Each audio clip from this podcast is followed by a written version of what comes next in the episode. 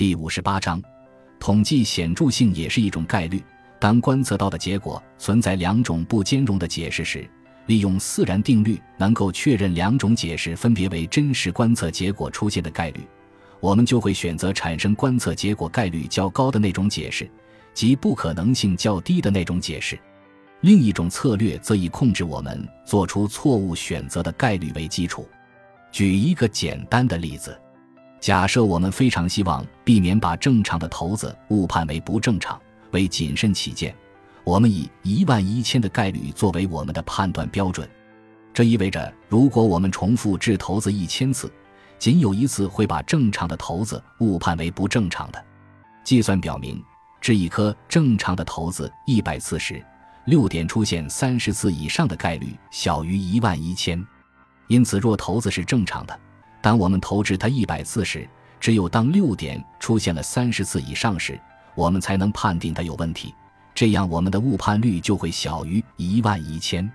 通过这样的方式，我们限制了把一颗正常的骰子误判为不正常的概率。如果我们想进一步降低误判率，那么我们可以选择更小的概率，例如千万分之一。我们可能会认为这样的概率足够小了，以至于根据伯雷尔定律。我们根本就不会误判骰子了。投掷一颗正常的骰子一百次时，六点出现三十九次以上的概率约为千万分之一。因此，如果我们掷骰子一百次时，六点出现了三十九次以上，那我们可以合理的判定骰子是正常的这一假设是错误的。如果骰子是正常的，就不会出现概率如此小的结果。因此，骰子是不正常的。这个例子考虑了骰子正常时获得特定结果的概率，我们也可以考虑骰子不正常时获得这一结果的概率。如前所述，当骰子正常时，六点出现的概率只有十六；当骰子有问题时，六点出现的概率是十三。因此，当我们预计骰子有问题时，六点出现的概率会更高。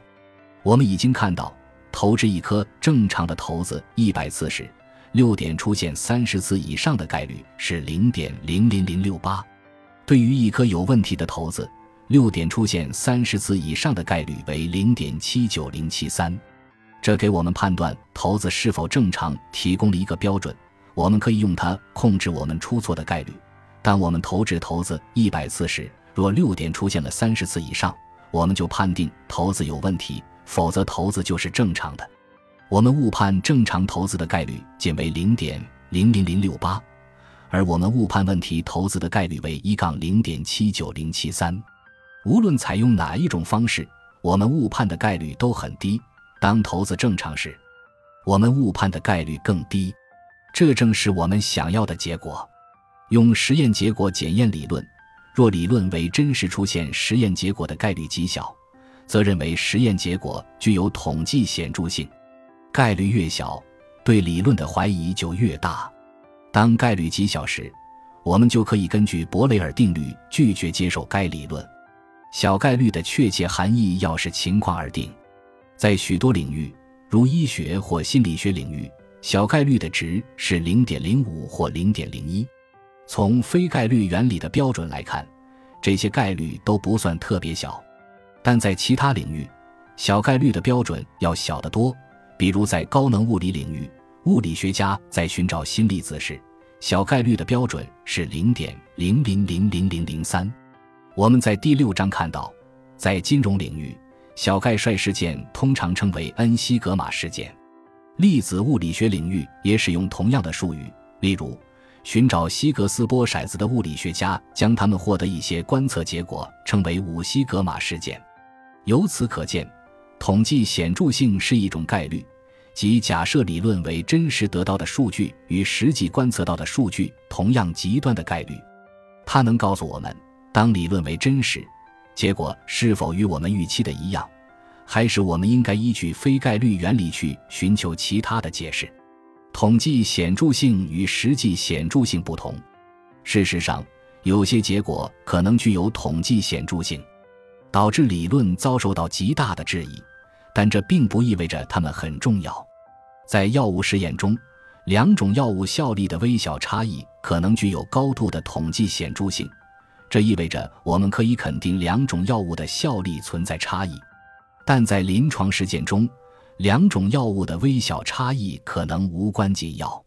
理论很容易理解，但现实中的事物互相关联，影响因素众多，再加上非概率原理的影响，问题会变得更加复杂。回想一下巨数法则：若某个事件发生的机会足够多，那它必定会发生。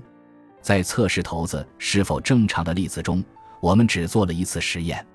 如果我们做了多次测试，结果会如何呢？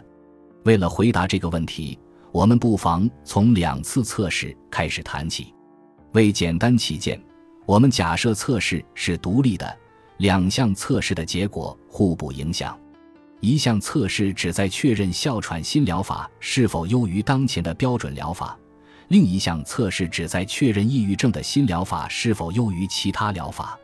假设我们把错误的得出哮喘新疗法优于标准疗法这一结论的概率限定为幺二零。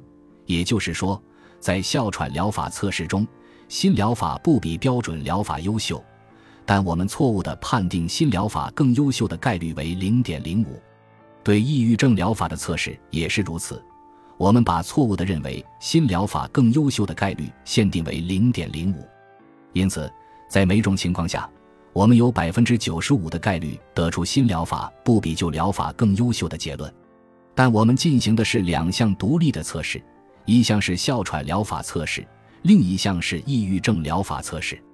运用第三章介绍的概率知识可知，两项测试都正确的判定新疗法不比标准治疗更有效的概率，小于单独一项测试正确的判定疗效的概率。